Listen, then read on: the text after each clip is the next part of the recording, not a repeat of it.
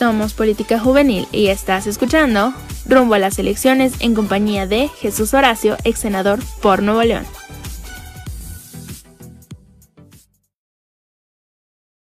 Sabemos que este año son las elecciones, pero ¿qué tanto sabemos sobre el tema?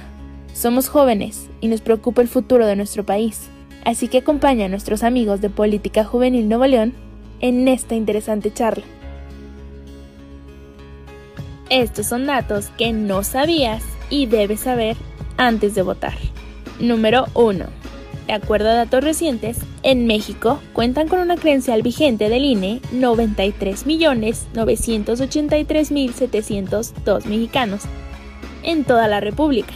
Este es el número de votantes que se espera acudan a su casilla más cercana a ejercer su voto. Número 2. De los 93 millones de mexicanos que cuentan con una credencial vigente del INE, el 52% de los votantes son mujeres y el 48% son hombres. Número 3. En estas elecciones del 2021, 3.573.384 mexicanos en las edades de 18 y 19 años podrán ejercer por primera vez su voto. Número 4. Se votarán los siguientes cargos. Cargos federales. Una senaduría. 500 diputaciones. 300 por mayoría relativa, 200 por representación proporcional. Cargos locales. 15 gobernaturas. 1063 diputaciones. 642 por mayoría relativa. 421 por representación proporcional. 1925 presidencias de ayuntamientos. Cargos locales, 15 gobernaturas, 1063 diputaciones, 642 por mayoría relativa, 421 por representación proporcional, 1925 presidencias de ayuntamientos.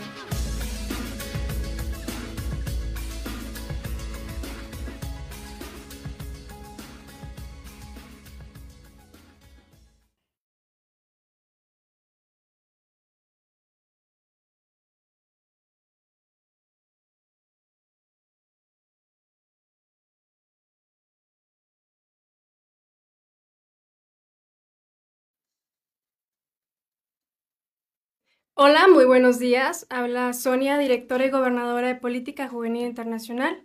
Nos encontramos este día con los miembros de la, de la organización, que son los secretarios. Sabemos que este año somos Política Juvenil a las elecciones en compañía de Jesús Horacio, senador por Nuevo León. Gracias por el país. Así que acompaña a nuestros amigos de Política Juvenil Nuevo León en esta interesante charla. Nosotros somos... Eh, soy Daniel Medina, secretario juvenil por la Secretaría de la Mujer y estamos aquí en nuestro primer podcast. Vamos a hablar un poco sobre las elecciones y los retos que se enfrenta nuestra democracia hoy en día. Esperamos que este podcast sea de agrado para todos ustedes. Yo soy la secretaria de Turismo, Judith Casandra, y esperamos que el día de hoy toquemos temas muy interesantes, que todos nos funcionen y todos nos sirvan para estas próximas elecciones. Hola, ¿qué tal? Buenos días. Mi nombre es Gerardo Gallardo, soy secretario de la Juventud eh, en este podcast hablaremos de la importancia de votar y más que una importancia o un derecho, hablaremos de la responsabilidad de hacerlo de manera consciente y de manera estudiada. Un voto en estos tiempos vale muchísimo y es un tema que tocaremos a detalle en este podcast. Hola, buenos días. Mi nombre es Julio César Martínez. Soy miembro de la organización y espero muy, espero que sea un podcast muy interesante para ustedes y pues nada por el momento. Y ahora tiene la palabra usted, senador. Pues muchísimas gracias. Primero que nada, gracias por la invitación. Encantado de compartir este espacio con jóvenes.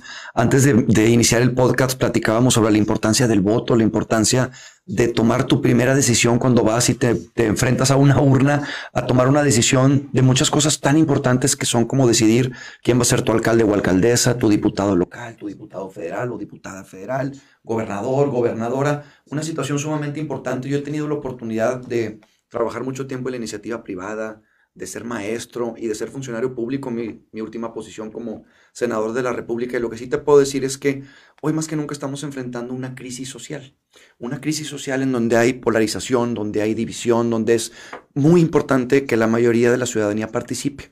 Déjenme explicarles más o menos por qué.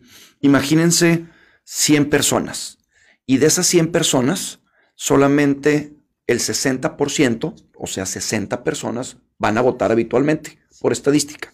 De esas 60 personas, normalmente el voto se divide, a veces supongamos que en cuatro partes. Tienes un, un, candidato o candidata que tiene el 25%, otro que tiene el otro 25%, otro que tiene el otro 25% y otro que tiene el otro 25%.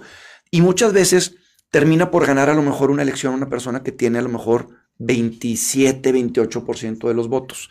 Déjame regresar al número de 100. Dijimos que de 100 solamente votaban el 60%. Si de ese 60% lo partimos en cuatro partes iguales, quiere decir que más o menos el 15% del total de la población va a terminar por tomar la decisión de todos los demás. ¿Qué refleja esto? Que nos da una grave situación de ingobernabilidad, porque tienes al 85% de la población que por alguna razón no estuvieron contentos con la decisión que se esté tomando. Creo que ahí viene la importancia de romper la apatía, de entender que los países maduros y los países de primer mundo han crecido gracias a la participación de la ciudadanía. Y mucha gente dice, bueno, pues es que yo ya fui a votar, esa es mi responsabilidad. No, ahí no termina. Y habrá, algunos otros que te digan, bueno, yo ya fui a votar y además también ya pagué mis impuestos. Pero no, ahí no termina. Déjenme decirles que por la experiencia que yo he tenido, miren, yo ya fui regidor ciudadano, secretario del Ayuntamiento de San Pedro, eh, secretario del Ayuntamiento también de San Nicolás, y lo que sí les digo es que nunca va a ser suficiente para el gobierno hacerlo solos. Tiene que haber participación ciudadana. Yo creo que la capacidad que tengamos de involucrar a la ciudadanía nos va a ayudar. Recuerden cuando estaban ustedes en un salón de clases, cuando estaban presenciales. ¿Qué pasaba si ustedes estaban en un examen y el maestro se salía del salón? Lo primero que pasaba era que unos se paraban, otros se copiaban, otros se distraían. ¿Están de acuerdo o no? Sí, Bueno, lo mismo pasa con la ciudadanía y con el gobierno. Si tú a los gobernantes los dejas solos, pues hacen lo que quieren. Nosotros como ciudadanos tenemos que buscar la manera de, de participar y de estar involucrados, porque a mayor participación, mayor transparencia. Y a mayor transparencia, menor corrupción. Como dicen en el rancho, al ojo del amo engorda el caballo. Hay que estar encima de, la, de los gobernantes y de nuestros políticos para ver qué cosas nos interesan. En mi experiencia como senador les puedo decir que me, hubo un sinnúmero de gente, de jóvenes particularmente, que me buscaban porque estaban completamente a disgusto con la reforma a la ley de la industria eléctrica. Y te das cuenta entonces que hay una conciencia hacia el medio ambiente, que hay una conciencia a las energías más limpias y renovables. Y esto para mí es un ejemplo en donde, pues a lo mejor hace 20, 30 años los políticos hacían lo que querían y nadie les reclamaba. Si no salían en, el primera en la primera plana del periódico, en una crítica, o en la televisión, ah, nadie decía nada. Pero hoy que compartimos con ustedes, que son la generación instantánea, compartimos con ustedes las redes sociales y tenemos la oportunidad de hacer llegar toda la comunicación que quisiéramos. Incluso ustedes como jóvenes pudieran ser estos factores de cambio en donde a través de las redes sociales pueden manifestar las cosas que les gustan y que no les gustan. Yo lo que les digo es que en el tema político estamos enfrentando una crisis social, una crisis política, en donde los partidos políticos se tienen que reinventar. Pregúntenle a sus papás, y hace 20 años, si tú querías un refresco, te tenían que dar solamente de una marca y de un tipo, color negro, con una etiqueta roja. Y fue avanzando el tiempo, y de repente, a lo mejor las mujeres empezaban a exigir que no tuviera azúcar. Y entonces sacaron ese mismo refresco, pero en versión light. Y luego en versión cero y luego en, y luego en sabores. Entonces, ¿por qué se lo estoy diciendo? Porque a, a, pesar de que era una misma empresa que te ofrecía un producto, se obligó a tener una mayor oferta de productos porque la comunidad y la sociedad se lo estaba pidiendo. Lo mismo pasa con los políticos y los partidos políticos. Si nosotros hoy no entendemos que los jóvenes vienen exigiendo más, vienen demandando más, pues los partidos políticos y los que estamos en la función pública tenemos que ampliar nuestra capacidad de productos y de servicios. Hoy, un político que no te contesta un Twitter, un Instagram o un, Facebook, pues está frito, ¿Por qué? Porque no se vale usarlo para difundir sus cosas o sus logros y que luego no lo pudiera utilizar como herramienta para poder interactuar con la ciudadanía. Entonces tenemos que reinventarnos, tenemos que buscar la manera de estar activos, tenemos que entender que tenemos el país que tenemos porque lo hemos provocado o lo hemos permitido. Y desgraciadamente nos sentimos muy orgullosos de México, pero desgraciadamente también tiene muchas cosas que tenemos que resolver. Y la pregunta es, ¿qué tenemos que hacer? pues tenemos que salir y tenemos que participar desde una junta de vecinos, desde una asociación civil, desde un partido político. Pero creo que hoy más que nunca la importancia es salir y ejercer nuestro derecho de voto. A todos los jóvenes que nos estén estudiando que vaya a ser la primera vez que vayan a votar, creo que es muy importante no caer en la tentación de escuchar las críticas y las, las difamaciones. Vamos a escuchar propuestas. Vamos a escuchar verdaderamente a las personas que traigan acciones puntuales que sabemos que nos van a ayudar y lo más importante es cómo le van a hacer. Imagínense que yo llego ahorita y les digo que quiero ser el próximo presidente de México y soy Jesús Horacio, quiero ser el próximo presidente de México y ¿saben qué? Prometo becas para todos, prometo también que se quiten los impuestos, prometo también carreteras este, por todo el país, prometo transporte público con clima y con wifi. Oye, a ver, espérame. O sea, el problema es que las personas que están prometiendo ni siquiera están dimensionando si es posible o no. Entonces creo que es muy importante que nosotros entendamos que si lo, lo que nos están proponiendo verdaderamente pudiera ser algo que se pudiera concretar en tiempo, en forma, con presupuesto. Entonces, bueno, pues simplemente perdón por, haberme, por haber absorbido gran parte de, la introducción, pero decirles que creo que el, felicitarlos por este tipo de iniciativas, el felicitarlos por salir de su zona de confort, porque es muy fácil ser estudiante y simplemente quedarte en la casa echado viendo Netflix sin hacer nada. Pues no, ustedes son de esos que se la rifan, que salen para adelante y que buscan hacer algo diferente por la sociedad. Creo que eso es lo más importante. Mientras que tengamos gente y jóvenes como ustedes, creo que podemos estar tranquilos porque el futuro de nuestro país seguramente va a ser mejor. Sí, eso que comenta sobre las estrategias digitales, en medio de las redes sociales, tiene sus pros y sus contras, las cuales son que solamente los jóvenes se quedan con lo que ven que a lo que van a preguntar.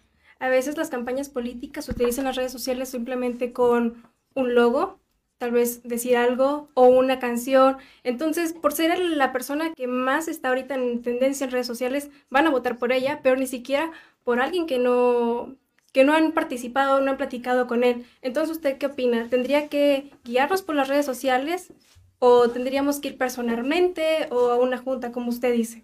Mira, yo creo que todos tenemos hoy una virtud como mexicanos. Y es que todos deberíamos de tener acceso a nuestro alcalde o alcaldesa, diputado local o diputada local, diputada federal o diputado federal y a nuestros senadores. Y hoy hay muchas herramientas y ahí no hay excusas. Tú puedes acercarte, ya como funcionarios, pues puedes acercarte a sus oficinas, puedes buscarlos por redes sociales, pero sí creo que es muy importante aprovechar ahorita la coyuntura y ya, bueno, ya estamos, ya estamos prácticamente a uno o dos días de, la votación, pero ojalá que, que muchos de nosotros hubiéramos tenido la oportunidad de escuchar de primera mano a los candidatos. Porque sabes qué, a veces nos vamos también con una imagen, a veces buena y a veces mala, simplemente por redes sociales. Y desgraciadamente, el, ojo del ser humano muchas veces califica solo por la apariencia. Y ahí no evaluamos la experiencia. Y no evaluamos también el trato de la persona. Entonces, es decir, no, no, es, no irnos con la finta y evaluar todo, evaluar las propuestas, evaluar el trato, evaluar la vocación de servicio, evaluar la visión de largo plazo que pueda tener el político, en donde Desgraciadamente, hay algunos que solamente están buscando como un espacio de oportunidad. Y el problema es que participan en la política normalmente tres tipos de perfiles. El primer perfil es el más desgraciado, que es el que busca solamente hacer dinero. Es que ahí está mi compadre, ahí está mi padrino, ahí yo conozco y yo puedo meter al proveedor y entonces por aquí. Y entonces esos son los que más desgracian a nuestro país. El segundo, pues a lo mejor gente que no puede ser tan competente como para conseguir trabajo fácilmente o esforzarse por trabajar y conseguir poner un negocio y simplemente dicen, mira, yo lo que quiero es conseguir un trabajo aquí, tener mi empleo de tanto, de tanto que me va a ayudar a vivir y pues voy a vivir del sistema. Y el tercero y último, en donde creo que es donde eh, creo que deberíamos de encajar todos, es en los idealistas, en donde verdaderamente pensamos que podemos hacer un cambio en donde nos acercamos y participamos porque no tenemos un interés económico, no tenemos necesariamente un interés de poder, sino más bien es un interés de trascender, de ayudar, de hacer y reconocer que me tocó vivir en Estados Unidos, en Europa, estudiar dos maestrías y gracias a Dios pues me casé, tuve hijos y llegué a un momento en la vida donde dije, creo que estoy resuelto y estoy satisfecho y quiero darle algo de regreso a mi sociedad, a mi comunidad y a mi país. Y decidí meterme y aquí estoy, hoy involucrado. Ojalá y que todos tengamos una etapa en la vida en donde verdaderamente con un interés sano y legítimo queramos única y exclusivamente ayudar a nuestro país. Exactamente. Sí, sí. Muchas veces las personas creen que uno entra a la política, cuando a veces la política te encuentra. Tú buscas cómo mejorar tu entorno, cómo, cómo ayudar a las personas y no te estás dando cuenta que estás haciendo política, estás, estás siendo un representante para tu comunidad. También lo que mencionaba es que estas elecciones se ve mucho lo que es la transparencia. Como jóvenes, porque nosotros lo, lo creamos a través de las redes sociales, fuimos llevando la transparencia en los candidatos a que no solamente nos estamos creyendo lo que pones en tus redes, sino que alguien ya te grabó y lo puso y ahí está la realidad, no puedes negarlo. Entonces, sí. eso crea un, un, impacto en los jóvenes que dices, bueno, ok, estoy viendo tus propuestas, pero yo como joven tengo la responsabilidad social de investigar si son ciertas, si lo estás haciendo bien, cómo puedes ir cambiando. Es ahí en donde entra nuestra tarea como ciudadanos, no como jóvenes, como ciudadanos, de saber qué es lo mejor para todos nosotros. No, y es que mira, precisamente ahorita gracias a la pandemia es que todos en la comunidad de su casa tuvieron más oportunidades de seguir a todos sus candidatos a cualquier nivel. Porque este, al tener tú más tiempo libre, este, pasas más tiempo en las redes sociales. Entonces, ¿qué pasó?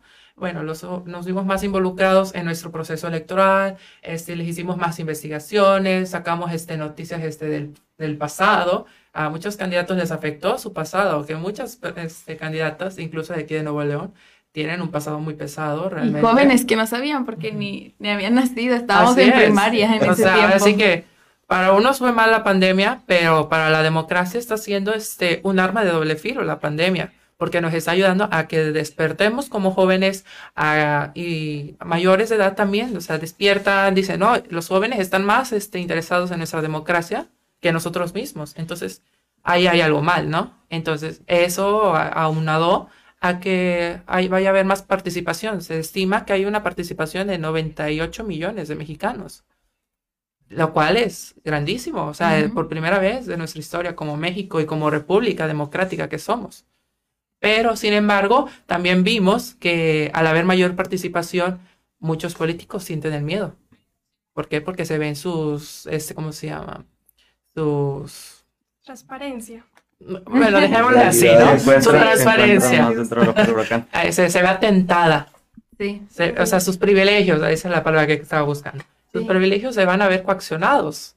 Y no pudieron manejar todo eso. Sí. Porque los mismos jóvenes. Y tenemos un gran ejemplo: el que siente hasta acá el agua en el cuello. O sea, de, o, sea, o sea, sinceramente, estas elecciones van a ser para bien o para mal para nuestro país, para nuestro Estado, para nuestra sociedad mundial. Uh -huh. Porque ya no solamente se van a votar solamente mexicanos, van a, ser, van a votar también mexicanos naturalizados por primera vez. Uh -huh.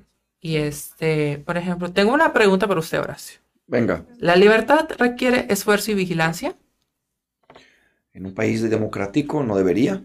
Todos deberíamos tener la libertad y la tranquilidad. Hoy no es posible que tengamos marchas porque estamos pensando en eh, acoso, en temas de acoso o de violaciones. Entonces no es posible que te digan, a ver, hagamos este ejercicio.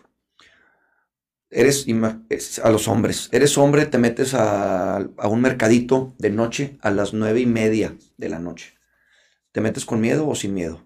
Sin y, miedo. Sin miedo. ¿Y si fueras mujer? Con miedo. Con miedo. Esa diferencia no debería de existir. Todos deberíamos de tener la paz y tranquilidad de independientemente de si somos hombres, mujeres, es de día o es de noche, de poder transitar y caminar libremente no estar preocupados o angustiados de que vaya a haber un robo, de que vaya a haber un secuestro y que desgraciadamente estamos enfrentando una situación de inseguridad terrible.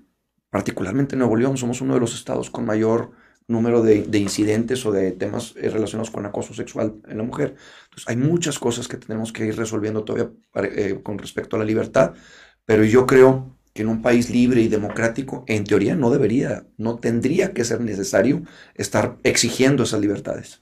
Sí, o sea, porque realmente ahorita este, también en estas elecciones estamos viendo que muchas libertades se van a ver atentadas si ganan ciertos este, este, así que personajes de la política. Dentro de, de- de todo lo que nos ha dejado la pandemia, eh, cosas buenas, cosas malas, eh, lamentablemente muchísimas muertes, muchísimo, eh, muchísima crisis en el tema del sector salud, pero muchas cosas buenas es que hemos sabido trabajar con tecnologías en las que antes no estábamos acostumbrados. El tema, eh, digo, cuántas empresas no ahorita ya están trabajando mediante, mediante el home office, eh, muchas campañas dentro de los de, de algunos candidatos fueron principalmente en las redes sociales, muchísimo dinero invertido en, en- redes sociales. Eh, eso habla también de que la sociedad está, está cambiando a como está cambiando el mundo y a como el mundo está poniendo las reglas, por así decirlo, ante esta pandemia.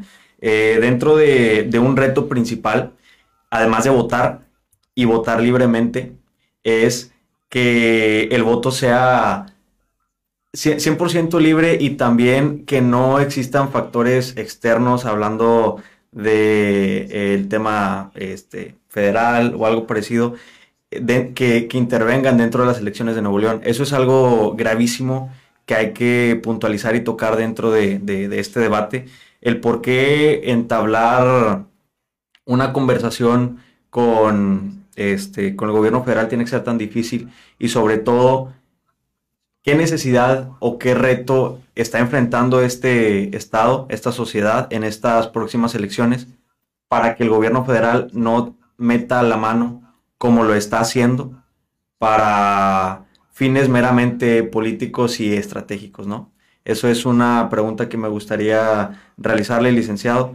¿Qué es lo que está enfrentando realmente México con esta mano que está metiendo el gobierno federal dentro de nuestra de nuestro periodo electoral y cómo transmitirle a la sociedad la responsabilidad de ver más allá y de no caer también en la guerra sucia que tristemente el gobierno federal está trabajando y está realizando cuando realmente ya el gobierno federal ya no está haciendo política, él ya está en función.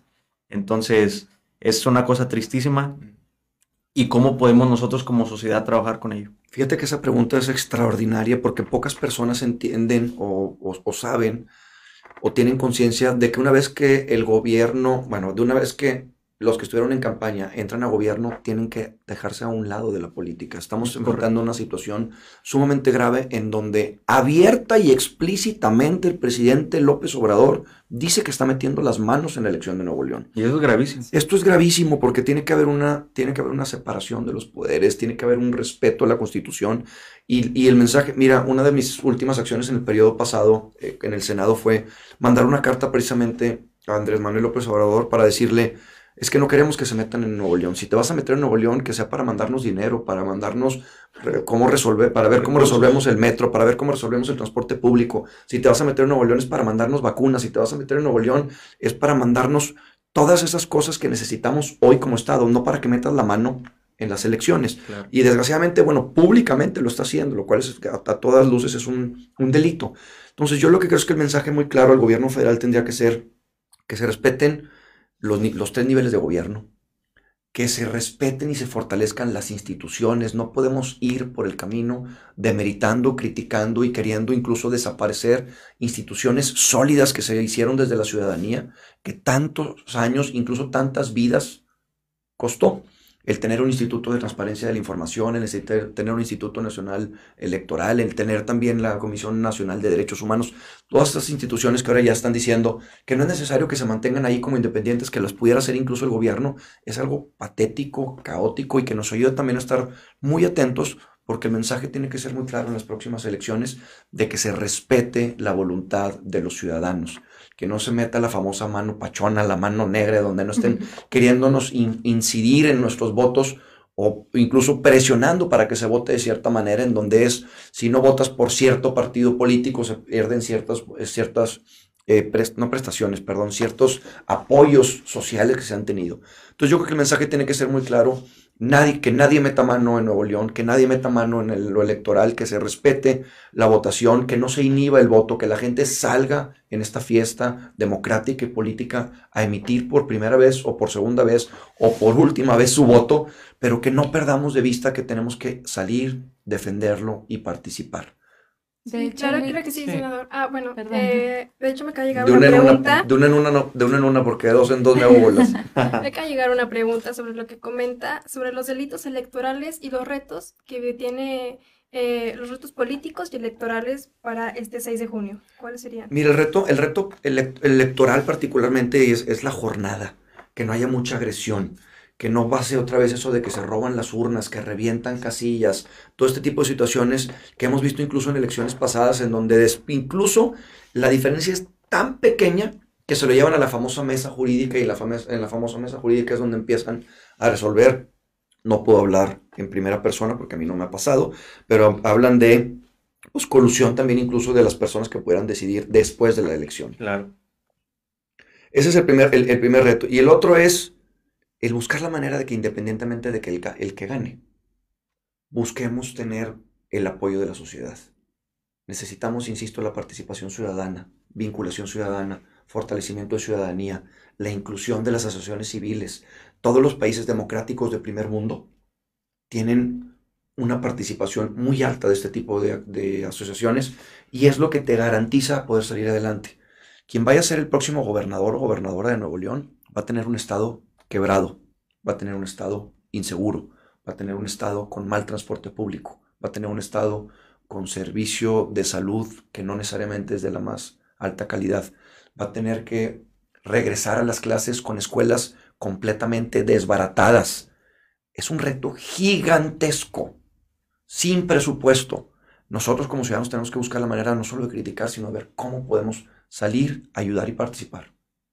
Claro que sí. Adelante, Ujú. Cas. Gracias.